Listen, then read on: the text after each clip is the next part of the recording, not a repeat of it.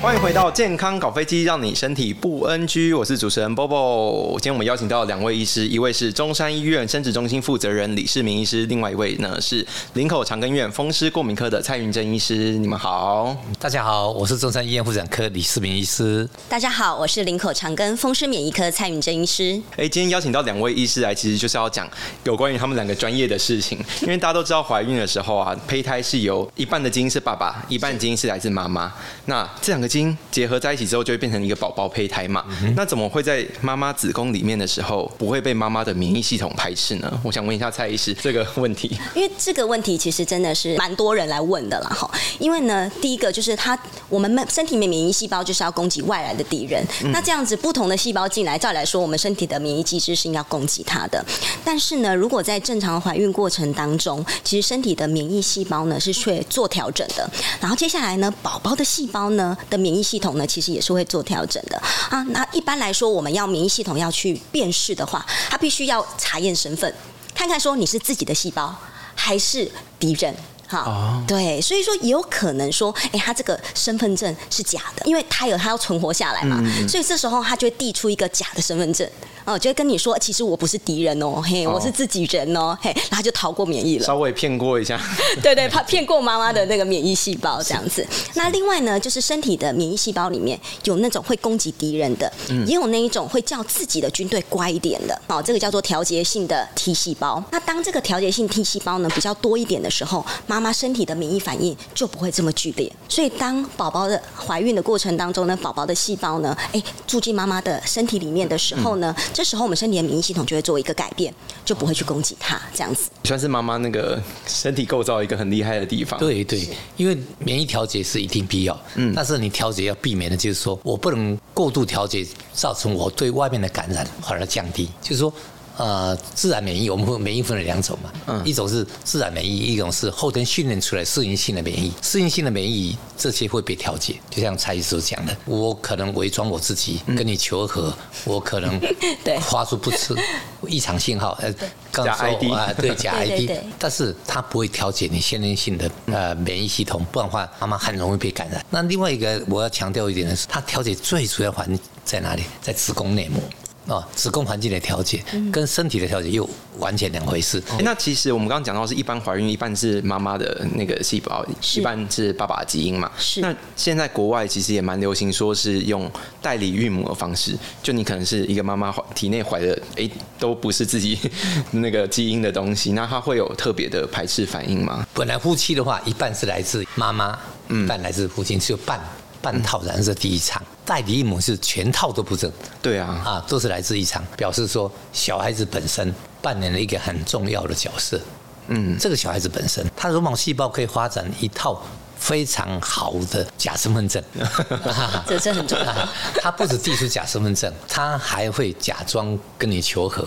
嗯，他会分泌一些。控制你像蔡医师刚才讲的控制细胞的因子，它也会分泌一些像免疫治疗的 PDL1 这这个蛋白或 CTLA4 这种蛋白。你来攻击完的时候，我来踩你刹车，所以你即使对我我发射炮弹，我会把你挡住啊啊！我会我会告诉你说，我不要打了啊，我是来求和的。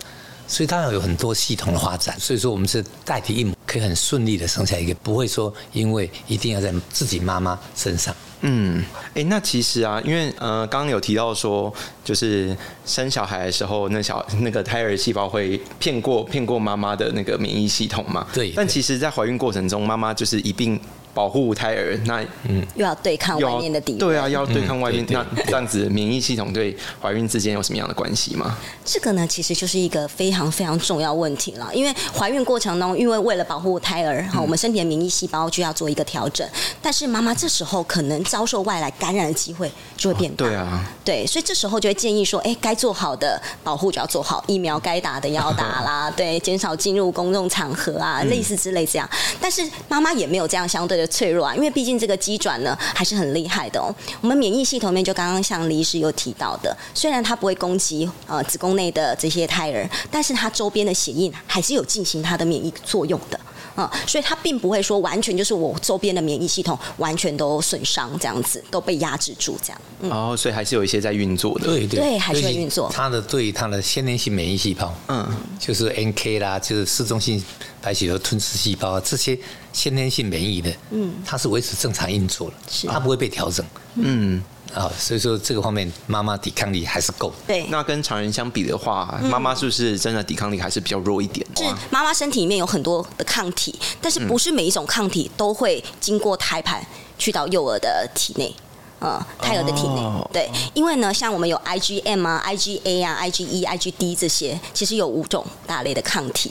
对，那 IgA 的部分是妈妈到我们生产过后，我们在呃在哺乳的时候，可能宝宝会获得这个 IgA。对，对，那平常的妈妈身体的 IgG 啊、IgM 啊这些，那它最主要是 IgG 啊，对，IgG，IgG 它最主要可能会透过胎盘去攻击宝宝，所以像我们生物制剂里面有一些药物，它属于这一种形态的抗体。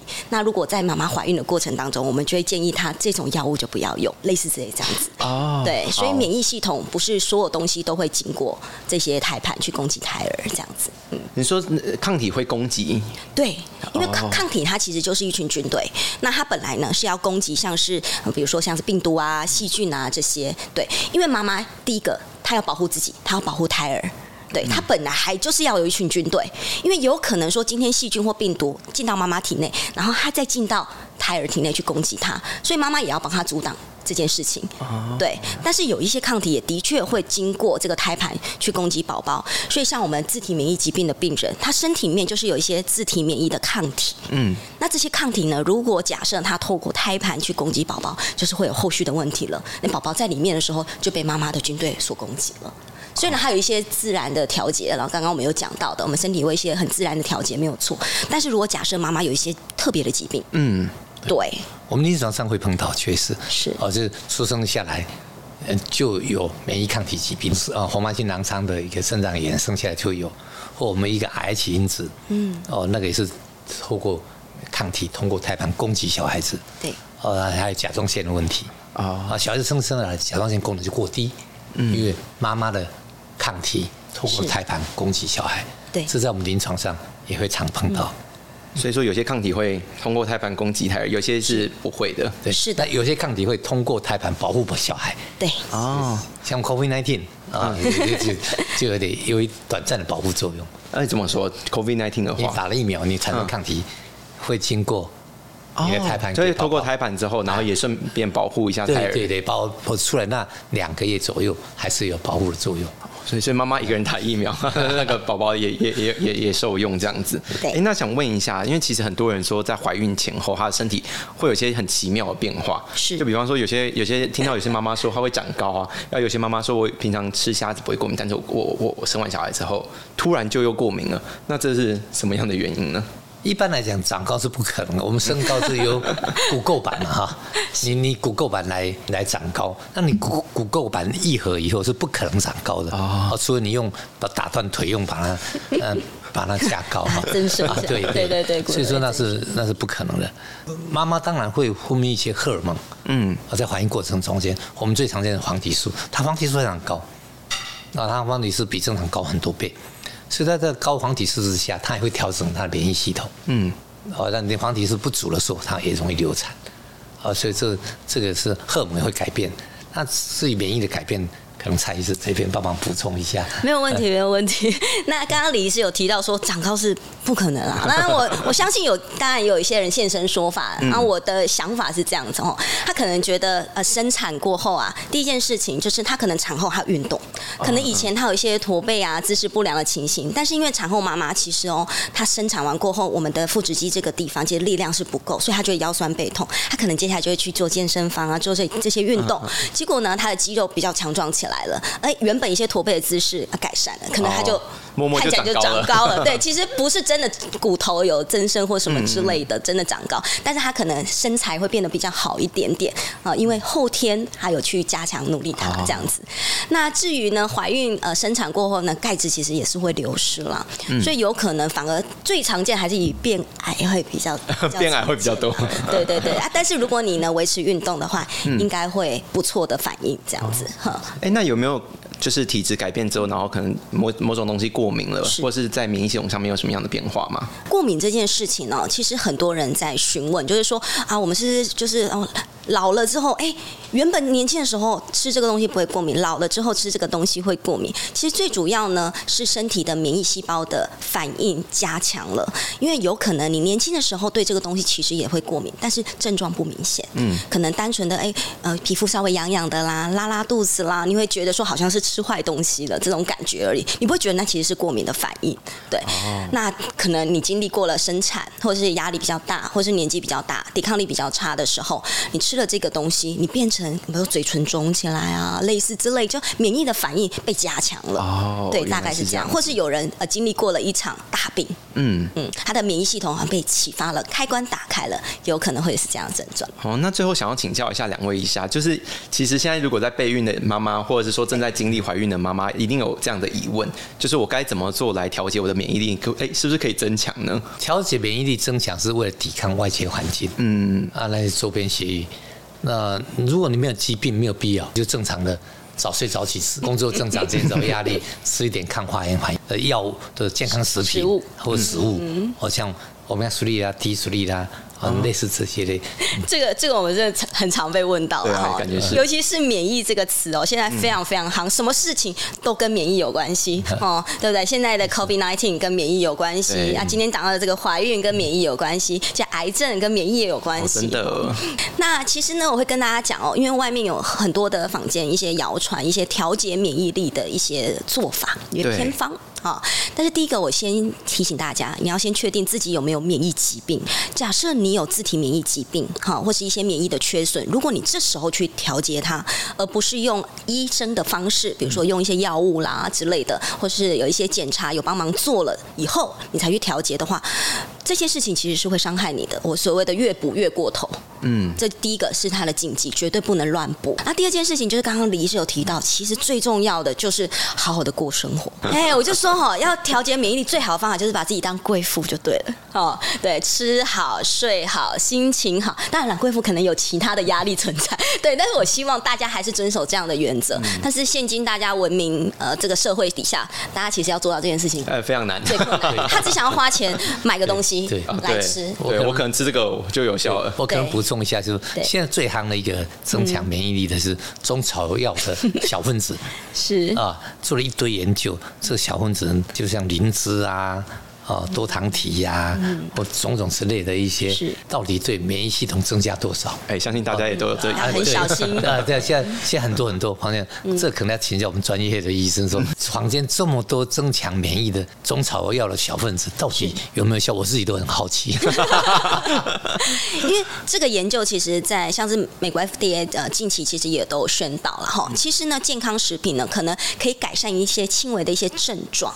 症状，但是对疾病本身提升免疫力本身其实并没有太大的影响跟帮助，哈，所以最重要的呢还是正常生活，接下来就是有疾病的时候必须要用药。那刚刚李医师有提到说，到底我要不要增强免疫？但是呢，如果假设你本身是一个自体免疫疾病的病人，就是免疫太强了，我都要想办法去压你的免疫了，你还去增强免疫力的时候，这时候就会出事。对，所以我免疫疾病的这个病人啊，有很多他以前都不知道自己有免疫疾病，就是因为吃了这些药。之后症状变得很不舒服哦，很痛苦，结果才知道自己有免疫疾病，这个就真的要很小心了。对对，所以我觉得就是坊间的各种偏方啊，或是什么补品什么的，对，你如果要来摄取的话，就是也是要来请教一下专业的医师的建议吧。对，因为很有趣，就是病人来的时候，他都不敢跟你讲他吃了什么东西，用了什么东西。对对对对，他就很排他就他就觉得他会被骂，他觉得他会脸红梅，对不对？嗯。但是后来会建议他们，就是如果你你担心的事情的话，你就把它带来，你带来让我看哪个可以，哪个不行的话，我都告诉你。这样哦，就就跟我们不孕症的病人一样。事实上，我们不孕症的病人一大半都在吃中药，有没有效？当然，以中医立场有效。以我们来看，只要不不跟我们对冲的话，是我们也不不怎么反对。嗯那起码心理治疗很有用。是啊，那那让他相信一件事情，他就很快乐。主要是要主要是要那个啊，诚实的 跟医生来报告说自己有吃了哪些东西，跟没有吃哪些东西。对，OK，今天非常感谢两位医师来跟我们分享怀孕期间免疫系统跟我们的关系。那如果有任何问题的话呢，记得要请教一下专业医师。那希望我们影片不要忘记按赞、订阅、分享，并开启小铃铛。我们下次再见，拜拜，拜拜。